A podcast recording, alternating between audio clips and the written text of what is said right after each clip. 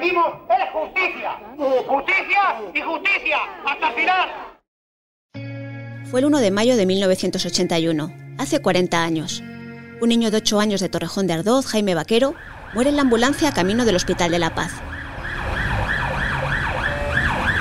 Jaime fue la primera víctima de la colza, la intoxicación que acabó con 5.000 vidas y que en estos 40 años ha afectado el día a día de 20.000 personas.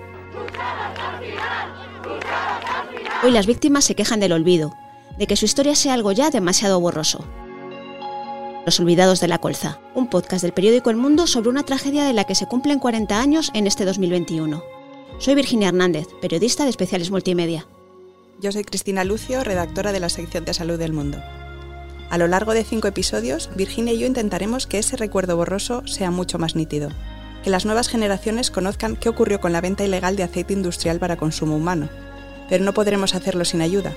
Préstanos tus oídos para escuchar las voces que recordarán a esos olvidados de la colza.